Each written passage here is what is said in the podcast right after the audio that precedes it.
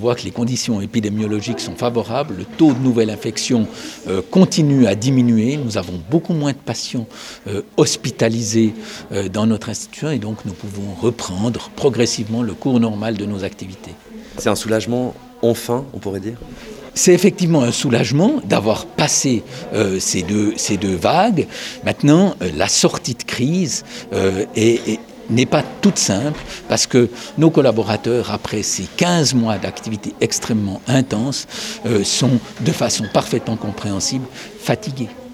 Vous l'avez dit, c'est une reprise progressive, c'est dû notamment à la fatigue du, du personnel et à passablement d'absence.